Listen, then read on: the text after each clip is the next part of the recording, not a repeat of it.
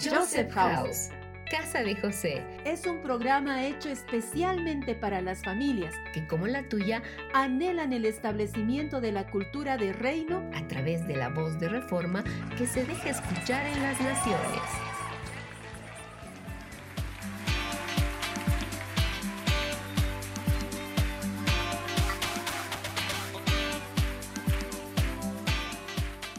Buenas, buenas, queridos estudiantes y familias Joseph House.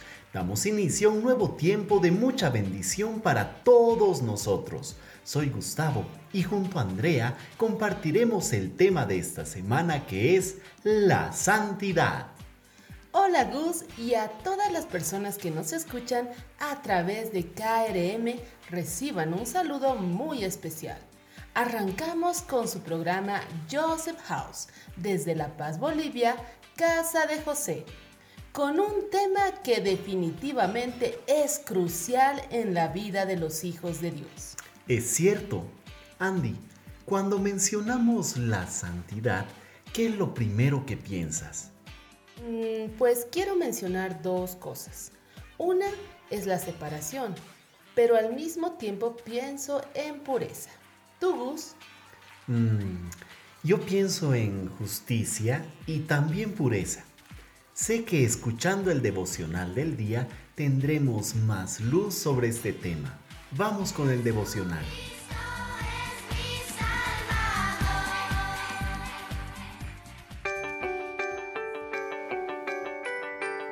Hace poco vi una película en la que los protagonistas eran grandes héroes, que a pesar de lo grande y peligroso que era un enemigo, ellos podían vencerlo utilizando sus poderes y a veces tomando decisiones tan valientes que arriesgaban sus propias vidas para salvarla de muchos desconocidos. Claro, también tenían su recompensa y casi nunca perdían algo. Más bien, siempre salían a salvo y aunque sucios y golpeados, eran casi indestructibles. Inspirador los héroes más valientes, las vidas más audaces, los logros más gigantes, los sucesos épicos que brillan en las películas y los libros de historia. Aquel que ganó la guerra, aquel que ganó una medalla, aquel que venció una carrera.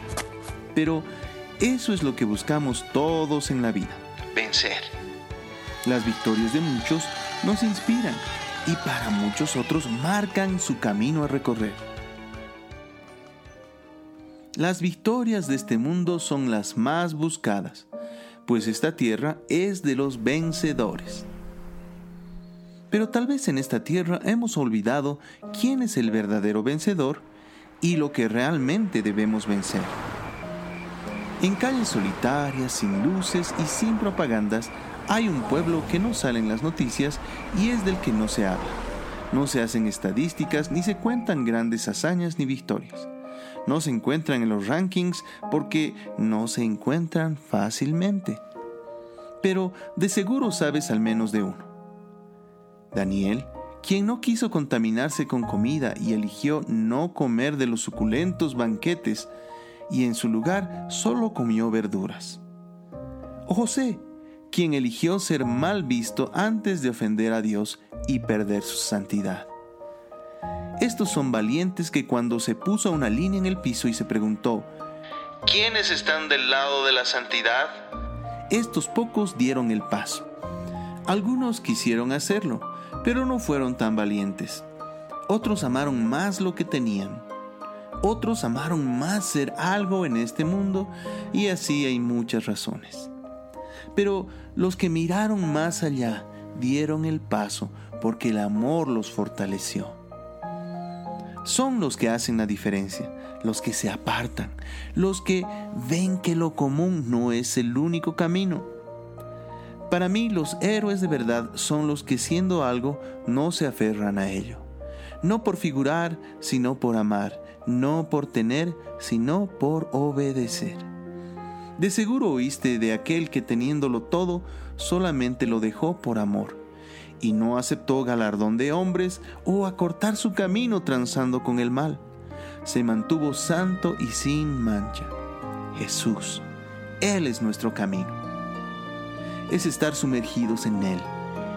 Él es santo, santo, santo. Esto es como un abismo dentro de otro abismo y dentro de otro abismo. Él nos llama a sus profundidades, a ser santos y sin mancha. Esto es, a alejarnos más de este mundo y acercarnos más a Él. Esto es caminar en este mundo sin ser de Él. Esto es ser santos, separados, apartados para Él, es decir, apartados para Dios. Se necesita ser valiente para ser diferente al resto del mundo, para caminar en la dirección contraria a la mayoría, porque además no saldrás en la primera plana de ningún noticiero, no tendrás más likes ni reproducciones, serás solo tú y Él. ¿Estás dispuesto a ser santo? ¿Separado para Él? según nos escogió en Él antes de la fundación del mundo, para que fuéramos santos y sin mancha delante de Él en amor. Esto dice Efesios 1:4. Delante de ti se marca nuevamente la línea, y el Señor llama a la santidad a sus hijos. Su amor nos rodea y fortalece, nos llama. ¿Darás el paso? ¿Quieres conocerle más? Miles se quedan estáticos y perplejos ante esta línea y por esta pregunta. Sabes que no será el único paso, sino que comienzas un camino. Si das un paso, se abrirá un camino delante de ti, un camino de santidad, que nos acerca más y más a esas profundidades, que nos acercan más y más a Él. ¿Darás el paso? quero te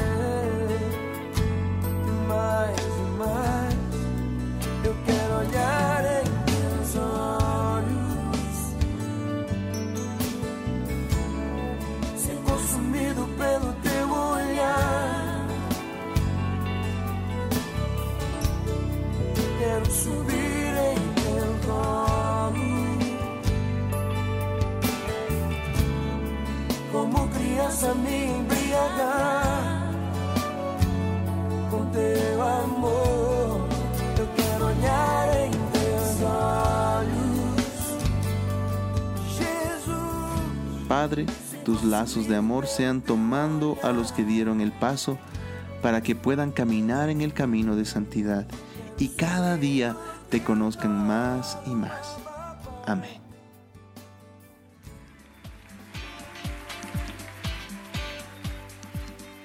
Amén.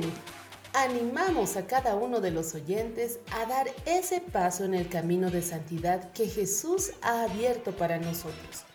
Yo quiero conocer más y más a Jesús y apartarme solo para Él. Y esto es constante, pues nos va a tocar decidir por este camino muchas veces y en diferentes situaciones. Señal de eso será la valentía, porque el apartarnos solo para Él requiere de decisión y acción. Otro sinónimo o significado para santo es dedicado. Eso habla de una exclusividad para Dios, de una consagración a Él. ¿Verdad? Creo que es bastante claro que si decimos ser santos, le pertenecemos completamente. No podemos estar a medias. Y para mantenernos en santidad, la palabra de Dios es vital. En Juan 17, 15 al 17 dice, No ruego que los quites del mundo, sino que los guardes del mal. No son del mundo, como yo no soy del mundo. Santifícalos en la verdad. Tu palabra es verdad. ¡Wow! Eso quiere decir que la palabra de Dios nos santifica. Viene a mí ese otro verso que dice, ya vosotros estáis limpios por la palabra que os he hablado. Ya que estamos viendo la importancia de la palabra de Dios para el tema de la santidad, vayamos a escuchar lo que tienen que decir los estudiantes acerca de la Biblia. Adelante con la reportera.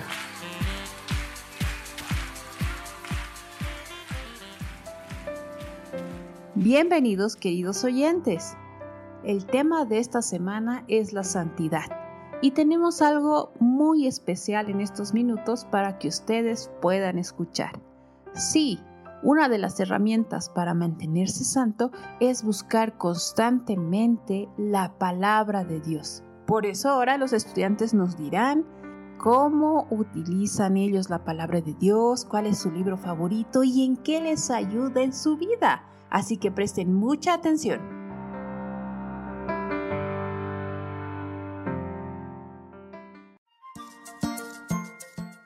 Lo que me gusta de la Biblia es que te enseña mucho la palabra. Y yo me he leído los capítulos de Esther, es mi personaje favorito de la Biblia. Y de Juan, me gusta mucho el- la Biblia debido a que te enseñan que en esos tiempos se metían a tubos para leer la Biblia. Sacrificó a su propio hijo en la cruz por nosotros. Me gusta mucho la Biblia porque te enseña que antes eran tiempos difíciles, no como ahora, que te dejan escuchar y hacer todo. Mi primera Biblia fue una que las hijas de mis pastores me la dieron y se llama Hazme un instrumento. Es una Biblia muy especial para mí porque fue mi primera Biblia y aparte trae muchos capítulos de la Biblia. En algunos capítulos hay una historia de María Jones, una niña que anhelaba tener una Biblia. Cuando al fin la tuvo, ella fue un instrumento de Dios para que hoy todas las personas puedan tener una Biblia en su propio idioma. Y esta historia me gusta mucho porque es refleja cómo nosotros podemos ser un instrumento para el Señor para que más personas puedan conocerlo. Bueno, la primera Biblia que yo tuve me la compró mi mamá en la biblioteca de la iglesia. Lamentablemente la perdí, pero gracias al Señor me dieron una nueva en la escuela para niños. Me gusta más y la puedo entender mejor.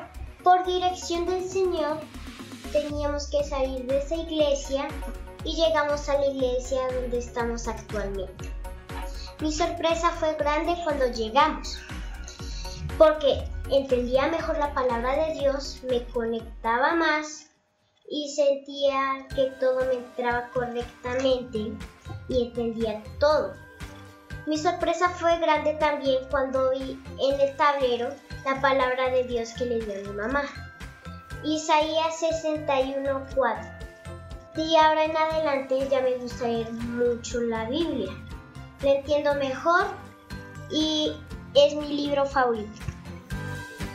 Mi primera Biblia se llama Mi hermosa Biblia. La guardé en un mueble para libros y era, es muy linda. Leí un poco, vi sus dibujos, leí sus versículos, leí la historia de Saqueo conoce a Jesús, también leí El niño Jesús de mi Biblia y es muy linda y me gusta mucho. Es un regalo muy lindo. Y sentía que Dios me guiaba para ver qué leía. Bendiciones. Mi primera Biblia fue con, con dibujitos y me la regaló mi mamá. Con esa Biblia yo aprendí a leer. Cuando estaba leyendo, estaba leyendo en, en la parte de la Biblia donde Dios le da las tablas de la ley a Moisés. Y me sorprendió eso porque ahí yo no sabía que Dios podía dar algo en carne a las personas. La Biblia para mí es un escudo. Cuando leemos mucho la Biblia nos protege, pero si no la leemos mucho nos desprotege. Mi primer Biblia era para niños. Tenía muchos dibujos y decía el nombre de cada capítulo. Un día estaba, estaba buscando un versículo que recordé y después de ese versículo leí un poco más y encontré un versículo. Salmos 148 hasta el 149. Me gustó mucho. Decía un poco que que el sol y la luna le alaben a Dios, que los príncipes le alaben, que los que toda la existencia lo alabe, que todo lo alabe. Los príncipes, los reyes, los animales, los reptiles, que todo lo Me gustó esa parte que decía que todo lo alabe. Mi primera Biblia me la regalaron en la iglesia un domingo. Comencé a leerla con mi familia y me gustan descubrir todas las historias y lo asombroso que es Dios, cuánto nos ama.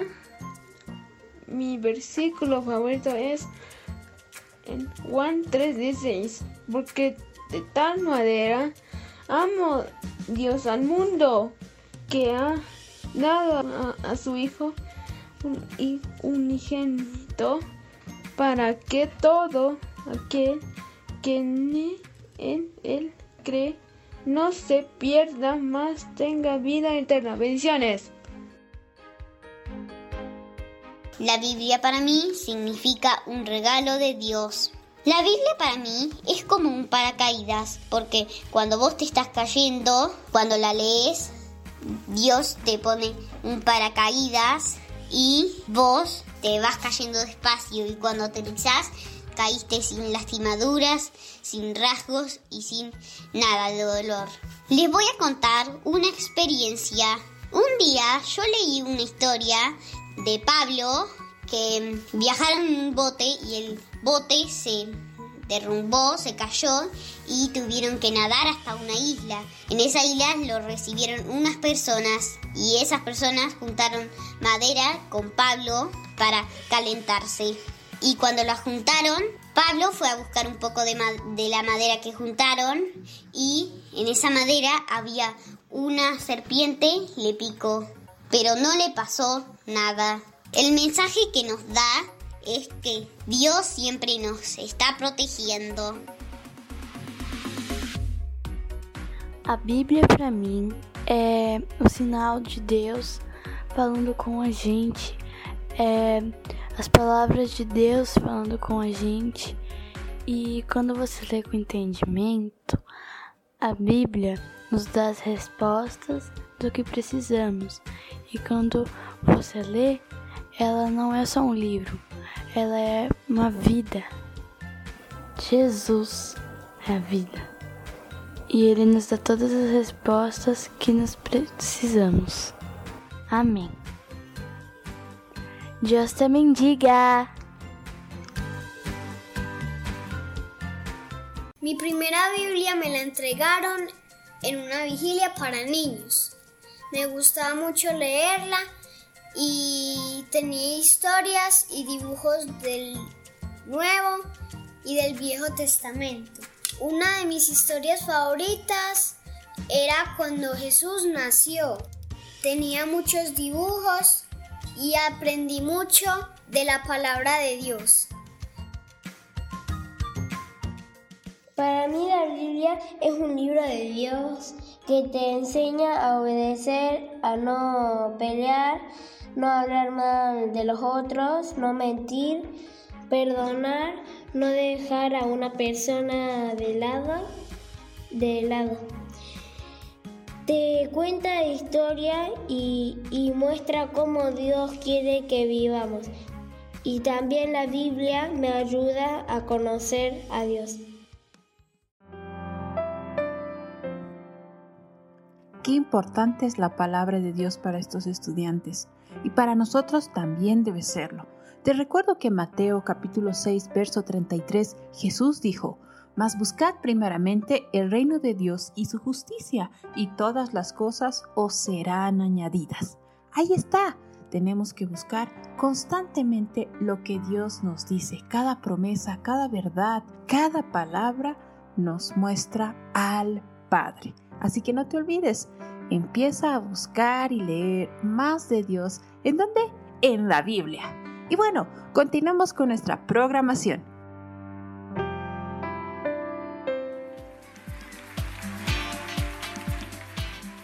Siempre que escuchamos a los estudiantes contarnos sus experiencias sobre los temas que vamos tocando o simplemente el cómo viven y disfrutan de Dios, nuestra fe es levantada.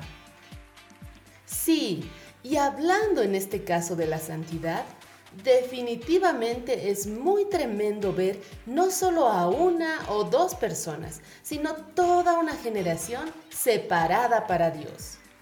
Y estamos seguros que esta generación cumple lo que Dios nos pide, ser santos porque Él lo es. Y esto aplica a todos los hijos de Dios sin importar la edad. Debemos tener cuidado con lo que vemos, escuchamos, en realidad con lo que comemos, porque todo eso nos alimenta. Así es, así como Daniel decidió no contaminarse con la comida del rey. Qué bueno que mencionas esto. Tenemos el ejemplo de Daniel para ir contra todo un sistema babilónico. Por caminar en santidad, Daniel obtuvo autoridad y fue reconocido por esa autoridad que le abrió las puertas a muchas cosas. Cierto, cuidémonos de aquello que viene a ser contaminación. Y ya que mencionamos la palabra contaminación, los invito a prestar atención al siguiente sector. ¿Sabes de qué se trata, Gus? Em, pues la verdad es que sí aprenderemos acerca de cómo combatir la contaminación marina y el plástico. Escuchemos y luego seguimos comentando.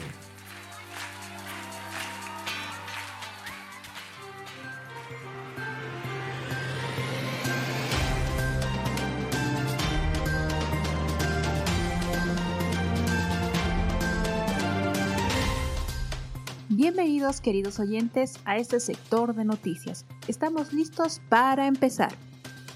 Hola a todos, un saludo. Hoy estaremos con una noticia muy interesante. ¿Qué te parece si comenzamos, Carla?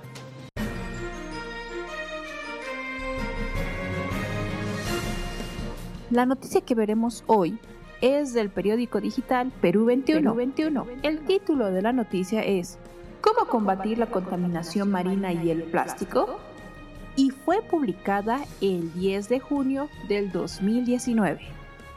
Esta noticia tiene su título en forma de pregunta, por lo que dará una base de respuestas de cómo poder cuidar del agua. Les leo el encabezado. El 80% de los residuos que se encuentran en el mar proviene de la tierra, en su mayoría son plásticos. La contaminación es dañina para la salud de las especies marítimas y para los humanos. Para el 2050 habrá más plásticos que peces en el mar. La presencia de basura ha llegado a lugares inesperados. El plástico se ha convertido en el mayor enemigo de las especies marinas y afecta tanto en la sociedad como en la economía en general, pues el océano regula el clima, proporciona alimentos y oxígeno, tener un mar contaminado es como tener un planeta enfermo. Aquí puedes tener 10 consejos para poder cuidar del océano. Qué dato más interesante. Pero continuemos con las respuestas y consejos que nos da la noticia. Reducir las emisiones de CO2 y el consumo de energía. Es importante reducir los efectos del cambio climático en el océano dejando el carro en casa, utilizando bicicleta y caminando más. Hay que ser más conscientes del consumo de energía en el hogar, centros de trabajo e intentar reducirlo. Utilizar menos plástico. Los plásticos que terminan como basura en el mar contribuyen a la destrucción del hábitat y provocan la muerte de miles de animales marinos cada año. Reutilizar las botellas de agua, guardar los alimentos en recipientes no desechables utilizar bolsas de tela para transportar nuestras compras son opciones para reducir su uso. Continuemos con lo que dice la noticia. Sí, también nos dice lo siguiente. No comprar productos que se aprovechan de la vida marina. Evite comprar artículos tales como joyería de coral, accesorios de pelos hechos con conchas y productos derivados del tiburón, pues estos pueden afectar a los arrecifes de coral y poblaciones marinas. También apoyar a las organizaciones que protegen el mar. Apoyar a organizaciones que luchan contra la contaminación para proteger el hábitat y la fauna marina este apoyo puede ser económico o también podría ser voluntario. Continuemos con lo que dice la noticia. Viajar por el mar con responsabilidad. Si practica deportes o actividades que se realicen en el agua, no tire nada por la borda.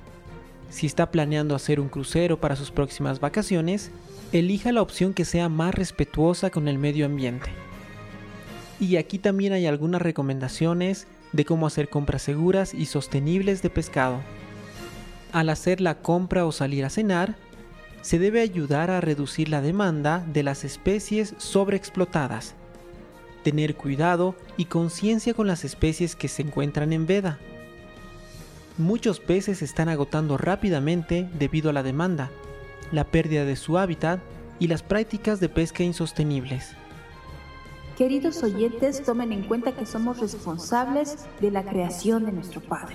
Así que tomen en cuenta también lo siguiente. Ayudar a cuidar la playa. Si te gusta el buceo, el surf o relajarte en la playa, es importante dejar el lugar limpio y recoger la basura al abandonar el lugar. También cuidar la comida de las mascotas. Tener cuidado con los alimentos provenientes del mar que le damos a nuestras mascotas. Leamos las etiquetas de los productos y hay que considerar la sostenibilidad de estos a la hora de comprarlos. Y ya llegando al final, la noticia nos dice lo siguiente sobre influir un cambio en la comunidad. La noticia recomienda que se debe realizar investigaciones acerca de la política oceánica de los funcionarios públicos antes de las elecciones o ponerse en contacto con sus representantes locales para hacerles saber que apoya los proyectos de conservación marina. La noticia también habla sobre la importancia de mantenerse informado sobre los pescados y la vida marina. La noticia dice lo siguiente. Toda la vida en la Tierra está conectada con el océano y sus habitantes. Cuanto más informado esté acerca de los problemas a los que se enfrenta este sistema vital, más va a querer garantizar su protección e inspirará, a otros, para, hacer lo mismo. Tener conciencia de este gran problema que aqueja al planeta y ayudar con los cambios pequeños en nuestra vida diaria podrá ser un gran cambio para el mar y la vida marítima. Qué impresionante cómo con el pasar del tiempo, la comodidad y la indiferencia han hecho de que el ser humano no se preocupe por el medio ambiente. Esta noticia nos da algunas pautas para evitar que haya un gran desastre sobre la vida de los océanos y ríos. Es preocupante las estadísticas sobre contaminación. Cada día hay más contaminación en el mundo. Y esto debe llamarnos la atención. Estimado oyente, donde vives, debe haber un lugar donde haya aguas, ríos, lagos o mares. Y nuestra responsabilidad es cuidar de estos lugares. Vemos que es un trabajo constante, pero debemos cuidar lo que Dios nos dio. Tienes mucha razón, profe Javi. Y si no vivimos en lugares que tengan agua, debemos cuidar nuestra ciudad y no contaminarlo, sino trabajar en cómo podemos ayudar al medio ambiente. Recuerden que cada paso que damos es una victoria. Sí, debemos ser luz, caminar en verdad y sanar la tierra. Eso hacen los hijos de Dios. Así que además de orar, también debemos actuar y cambiar al mundo con nuestras acciones. ¡Qué gran verdad! Bueno, ya finalizando este sector, queremos pedirles que puedan leer esta noticia y que nos puedan dar su opinión. No olviden que esta noticia y la anterior estarán en un foro en la materia de lenguaje y comunicación. Recuerda leer con mucha atención y luego mandar tu comentario. En el siguiente programa podremos escuchar lo que los estudiantes piensan Recuerden que deben ser luz en todo lugar y en, todo, tiempo. tiempo. No lo olviden, estamos aprendiendo sobre la santidad. Y los hijos de Dios debemos ser personas que sabemos separarnos de lo que contamina nuestra vida. Y también debemos cuidar la creación de Dios. Ahora, ahora sigamos, con, nuestra, programación. programación. ¿Dónde llamo? ¿Con quién me comunico? ¿Quién me puede atender? ¿Dónde recibo una información clara? Estamos, para, servirte. Estamos para servirte. Estos son nuestros canales de comunicación. Vía Skype. Joseph House. Vía WhatsApp. Más 59 177 592 320. Vía email. Info arroba josephhouse.com. Y en la web www.josephhouse.com. Muchos países, una cultura hoy.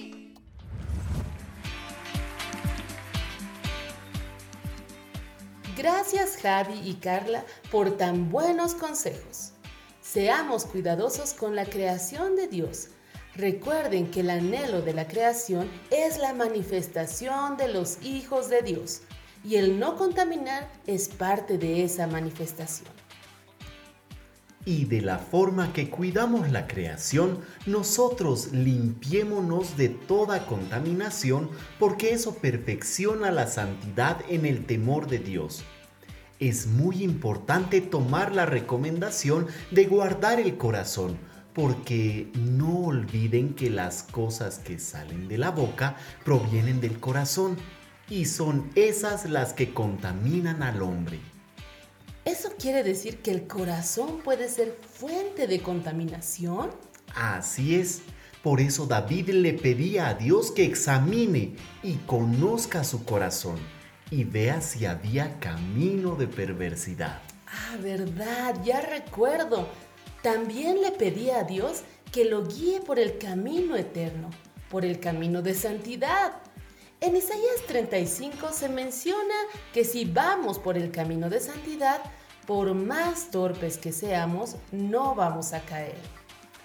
Nuestro Padre es muy hermoso. Siempre tiene cuidado de nosotros. Él nos salvó y nos llamó con llamamiento santo, no conforme a nuestras obras, sino según su propósito y la gracia que nos fue dada en Jesús. si fuera por nuestras obras, sería muy terrible. Esa misma gracia alcanzó a nuestra amiga Rilda, quien pese a haber fallado... Espera, Andy, no puedes contarnos toda la historia. es mejor que la escuchemos. bueno, vamos a conocer un nuevo capítulo de nuestra amiga Rilda la Bella.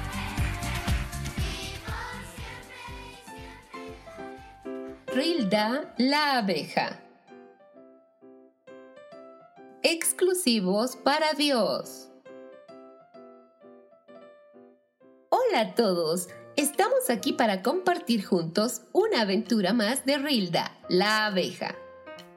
El día de hoy, nuestra tierna abeja irá de compras con sus nuevas mejores amigas, Faniquita, Mariquita y Rosa Mariposa. Como era lo correcto, Rilda pidió permiso a su mamá. Escuchémosla. Mamá, ¿puedo ir con mis amigas al centro comercial y comprar algunas cosas? Eh... Claro, hija. Pero, ¿con qué amigas irás? Mamá hizo la pregunta clave. Eh, iré con Jenny y Ana. Oh, está bien. Pero recuerdo que Rilda no debía ir con Faniquita y Rosa. Ay, bueno, en fin, veamos qué pasa. Hola, chicas. Hola, Rilda. Hola, Rosa. Eh... ¿Rosa? Rosa está oyendo música y por eso no puede escuchar nada de lo que Rilda está diciendo. Más fuerte, Rilda. Rosa. Eh, solo te saludaba. Ah. ¿Qué? Mm, lo siento. Hola, Rilda. Hola, eh, ¿qué estás escuchando? Las canciones más actuales que podrías oír. ¿Te gustaría escuchar? Eh, bueno, no creo que sea malo escuchar solo un poco. ¿Y qué tal? ¿Te gustó? ¡Ey, Rilda! ¡Rilda! ¡Oh, no! Apenas Rilda se puso los audífonos y esta música la conquistó. ¡Rilda! ¡Rilda! En serio es buena. Bueno, vamos a hacer compras. En todo el recorrido, pasando por cada tienda, Rilda fue atraída por la ropa que sus amigas iban comprando, también accesorios y zapatos. Y como esa música la había atrapado, ella la escuchaba a cada rato, una y otra vez. ¡Qué cosas más lindas hay aquí! Mira, Rilda, pruébate este. Te quedará muy bien. Mira esos zapatos, Rilda. Rilda tenía los ojos abiertos por tantas cosas que se le presentaban en su camino. Estoy muy emocionada. Hasta que al final del día, cuando Rilda volvió a su casa... Hola, mamá. ¿Rilda? Hola. ¿Por qué te veo diferente? ¿Con quiénes has estado? ¿Qué pasó? ¿Dónde estabas? Eh, bueno, yo... Rilda estaba cansada y parecía otra por la forma en la que respondía y también por lo que vestía, pero tampoco le importó. ¿Con qué limpiará el joven su camino? Con guardar tu palabra. Así que se fue a dormir, pero no podía. Algo dentro de ella la incomodaba. Se levantó de la cama y fue a hablar con su mamá. Mamá, me siento mal. Rilda, hija, ¿por qué estás así? Es que, bueno... Eh, yo te mentí. No fui con quien te dije que iría, sino con mis nuevas amigas, a las que me dijiste que no debía ir con ellas, por sus actitudes. Y creo que es por eso. Oh, Rilda, hija, debes obedecer mis instrucciones. Al haberme desobedecido y mentido, pusiste en peligro tu santidad, porque nosotros, como hijos de Dios, somos diferentes. No debemos ver las cosas como el mundo, ni hacer las cosas, ni vestirnos como ellos, porque somos santos y apartados para Dios. Es como si nosotros hubiera un sello que dice exclusivo para Dios. Y tú, Rilda, eres única y especial para tu padre. Es cierto, mamá. Ahora me doy cuenta que al estar ese tiempo con ellas y hacer lo mismo que hacen ellas, me sentí diferente, como sin gozo. Pero gracias mamá por escucharme y llevarme siempre a ver a nuestro Creador y su voluntad. No quiero perder mi santidad. Te amo. Yo también te amo, Rilda, hija. Pero tendrás un castigo. Rilda entendió una vez más que Dios la amaba mucho y quería hacer de ella una abeja diferente, separada para un propósito.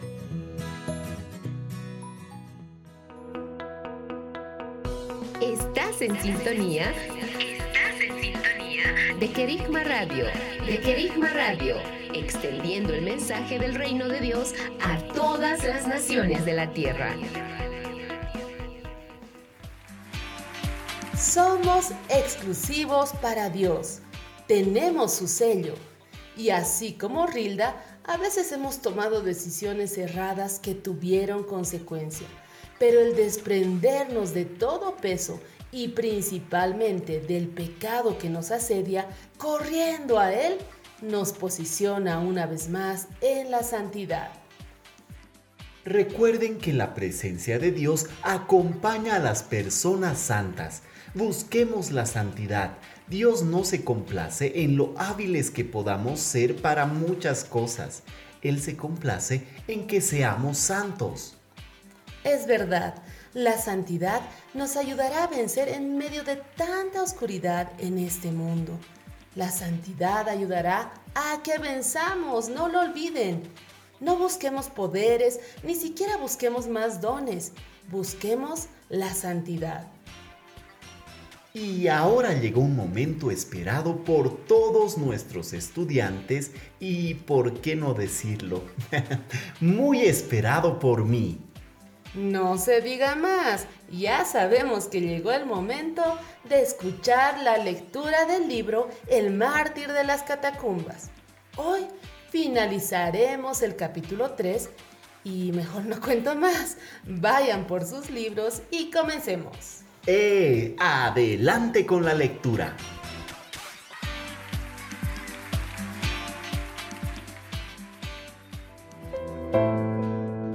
Marcelo está en el trabajo de encontrar el escondite de los cristianos, las famosas catacumbas. Está buscando por toda la ciudad. Entró por una calle caminando lentamente, tratando de hacer un escrutinio cuidadoso de cada persona quien encontraba y examinando minuciosamente cada edificio. Con todo, no obtuvo el menor resultado, salvo el haber descubierto que la apariencia exterior de cuanto le rodeaba no mostraba señales que se relacionasen con moradas subterráneas. El día pasó y empezó a hacerse tarde, pero Marcelo recordó que le habían dicho que habían muchas entradas a las catacumbas y fue así que continuó su búsqueda, esperando hallar un derrotero antes de la caída del día. Al fin fue compensada su búsqueda. Había caminado en todas direcciones, a veces recorriendo sus propias pisadas y volviendo de nuevo al mismo punto de partida para reorientarse. Las sombras crepusculares se acercaban y el sol se aproximaba a su ocaso. En estas circunstancias su ojo avisor fue atraído hacia un hombre que en dirección opuesta caminaba seguido de un pequeñuelo. La vestimenta del hombre era de burda confección y además manchada de arena, barro y arcilla. Su aspecto enjuto y pálido rostro evidenciaban que era alguien que había estado largo tiempo en prisiones. Y así toda su apariencia exterior atrajo la atenta mirada del joven soldado. Se acercó a aquel hombre y no sin antes ponerle la mano sobre el hombro, le dijo, Tú eres cavador, ven conmigo.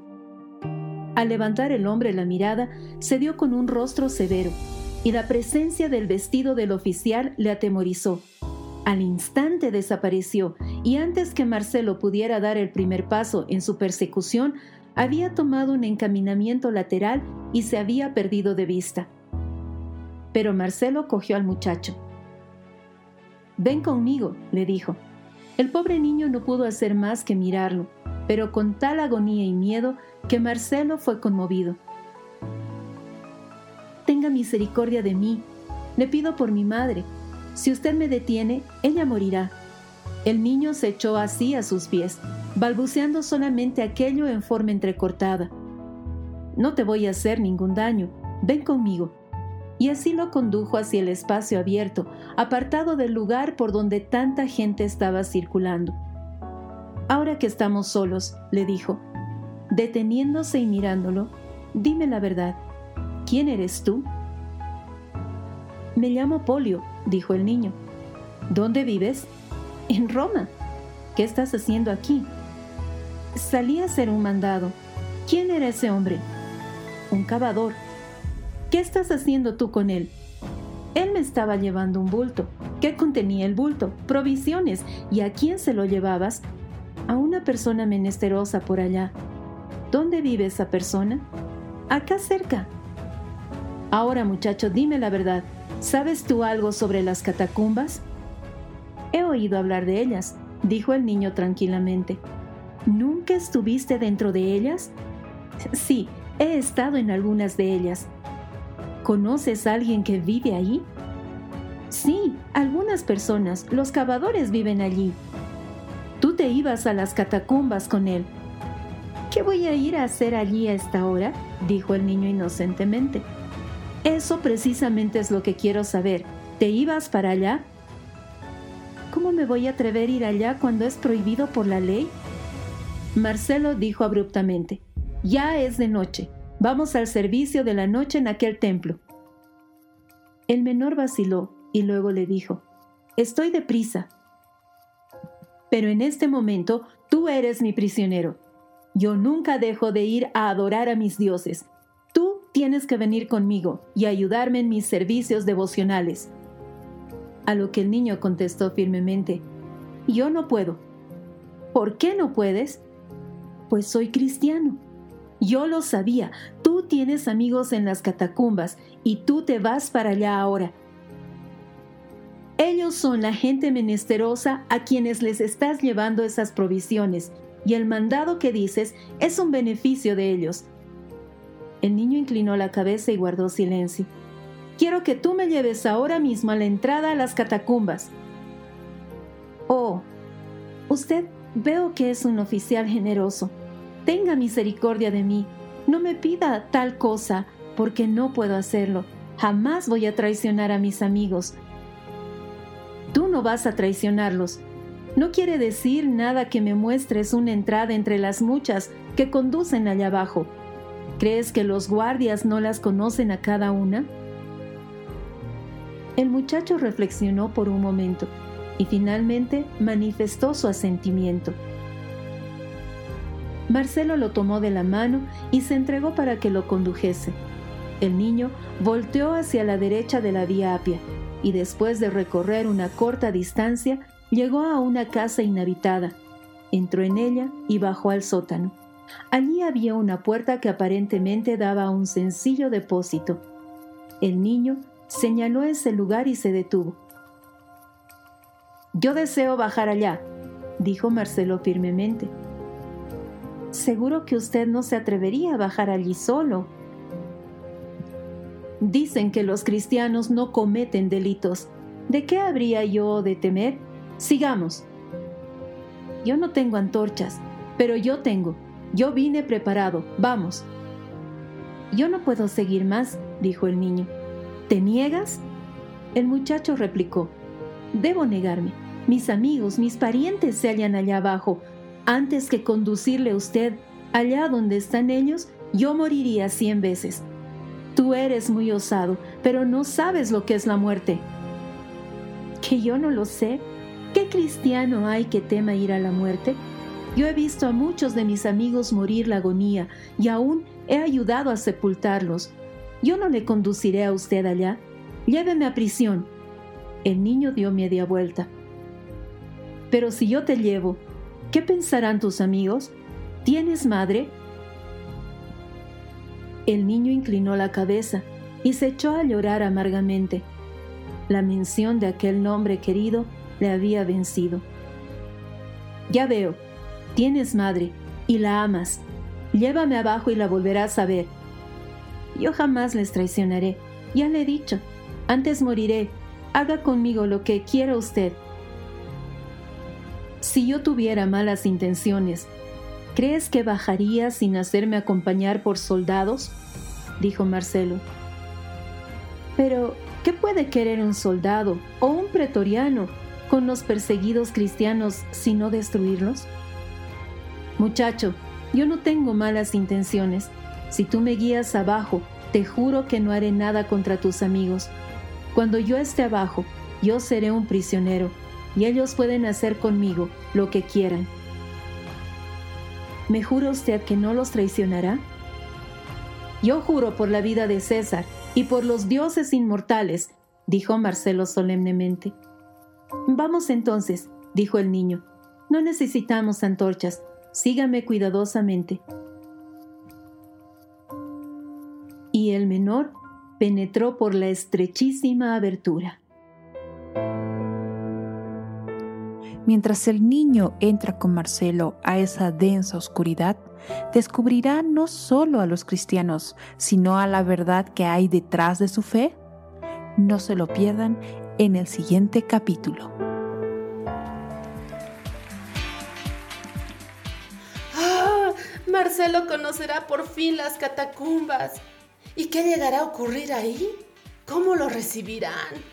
¡Ay, no podemos perdernos la lectura de la siguiente semana! Sí, creo que voy a adelantarme leyendo el siguiente capítulo y también lo escucharé la siguiente semana. Sí que te gusta esta historia. Y de seguro que como tú hay muchas personas que esperamos bastante este sector.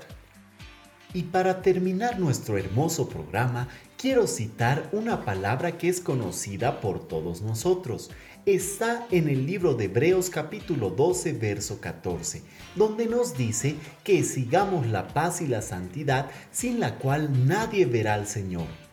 Pero quiero leer además el verso que sigue, vigilando que ninguno quede privado de la gracia de Dios, no sea que, brotando alguna raíz de amargura, os perturbe y por ella muchos sean contaminados debemos ser vigilantes, guardas de que no brote de nosotros lo incorrecto. De esa forma libramos aún a los que nos rodean. Amén. No olviden la importancia de la palabra para ser santificados, para ser lavados. Que nuestro corazón sea recto en toda circunstancia. Y si fallamos, corramos a la fuente de vida y perdón no dejemos que pase tiempo. Resolvamos, corrijamos todo aquello que nos separe de nuestro Padre. Los bendecimos amigos. Nos reencontraremos en una siguiente oportunidad con su programa Joseph House Casa de José por KRM. Prosigamos en conocerle. Paz a todos.